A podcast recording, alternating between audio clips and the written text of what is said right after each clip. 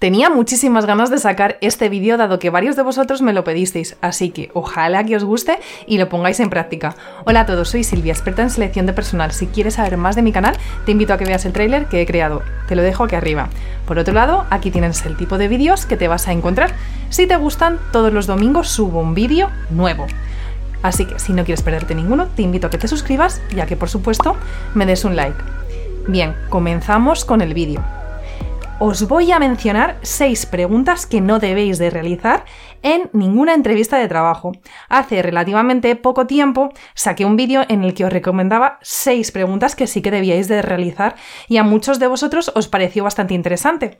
Así que os dejo aquí arriba ese vídeo para que después de que termine este vídeo lo vayáis a ver si no lo hayáis visto previamente. Bien, no me enrollo más. La primera sería que no hagáis o no digáis que, no conocéis las herramientas o productos que comercialice esa empresa. Es decir, no hagáis preguntas del estilo de ¿me puedes dar más información sobre ese producto o sobre ese servicio? ¿A qué me refiero con esto? Imaginaros que estáis optando a un puesto de comercial, en el que básicamente tendríais que vender determinados productos o determinados servicios. Bien, hay muchas empresas que tienen productos o servicios que ofrecen acceso gratuito durante el primer mes o una pequeña muestra gratuita para que os hagáis la idea de cómo es o cómo, cómo funciona ese producto. Por lo tanto, hacer esta pregunta os penaliza, porque se sobreentiende que si un puesto en sí os interesa realmente, y más teniendo a vuestra disposición ciertos recursos, deberíais de haber investigado todo previamente. Así que no hagas este tipo de preguntas y aprovechate de los recursos que ya tengas para empaparte de todo y, de, conocer cómo funcionan todas las partes de esa plataforma o de esa herramienta. Tienes que ser capaz de demostrar que conoces desde dentro todo. Pruébalo en tu próxima entrevista y verás cómo la cara de tu entrevistador se torna en una, en una media sonrisa. Habrás conseguido, desde luego, captar indudablemente su atención. La segunda sería, no preguntes cuál es el salario o los beneficios en una primera llamada o en una primera entrevista. Con esto no quiero decir que para ti no sea ese uno de los motivos principales por los que quieras acceder a otro puesto laboral, porque seguramente podría ser el salario. No obstante, no debes de sacar tú el tema porque hasta que la cosa no avance, es mejor que tú te quedes en, un segundo plano. Ojo, que yo solo lo aconsejo porque al final sé que es algo que os puede beneficiar. Ahora, sois libres perfectamente de hacer lo que consideréis. La tercera sería, una vez que ya se ha sacado el tema salarial por alguna de las partes, mucho cuidado con justificarte. ¿A qué me refiero con esto? No hagas preguntas que hagan referencia a ciertos temas personales.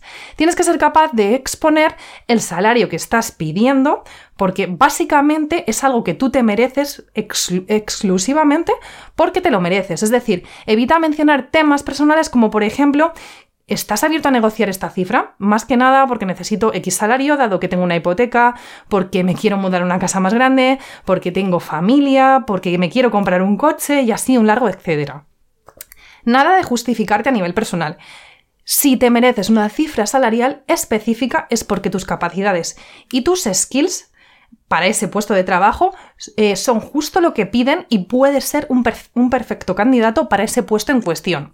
La cuarta sería evita hacer preguntas como por ejemplo ¿a qué se dedica realmente esta empresa? Esta pregunta solo, puede hacer, eh, solo la puedes hacer si te llaman de imprevisto por primera vez y realmente no conoces la empresa. Es normal que lo preguntes, aunque si el entrevistador realmente ha hecho bien sus deberes, debería de decírtelo él desde el principio sin que tú tengas que hacer nada.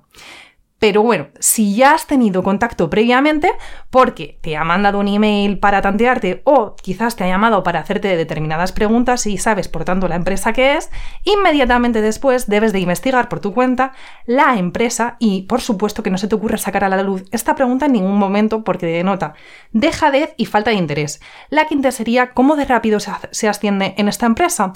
Evita este tipo de preguntas porque básicamente transmiten arrogancia.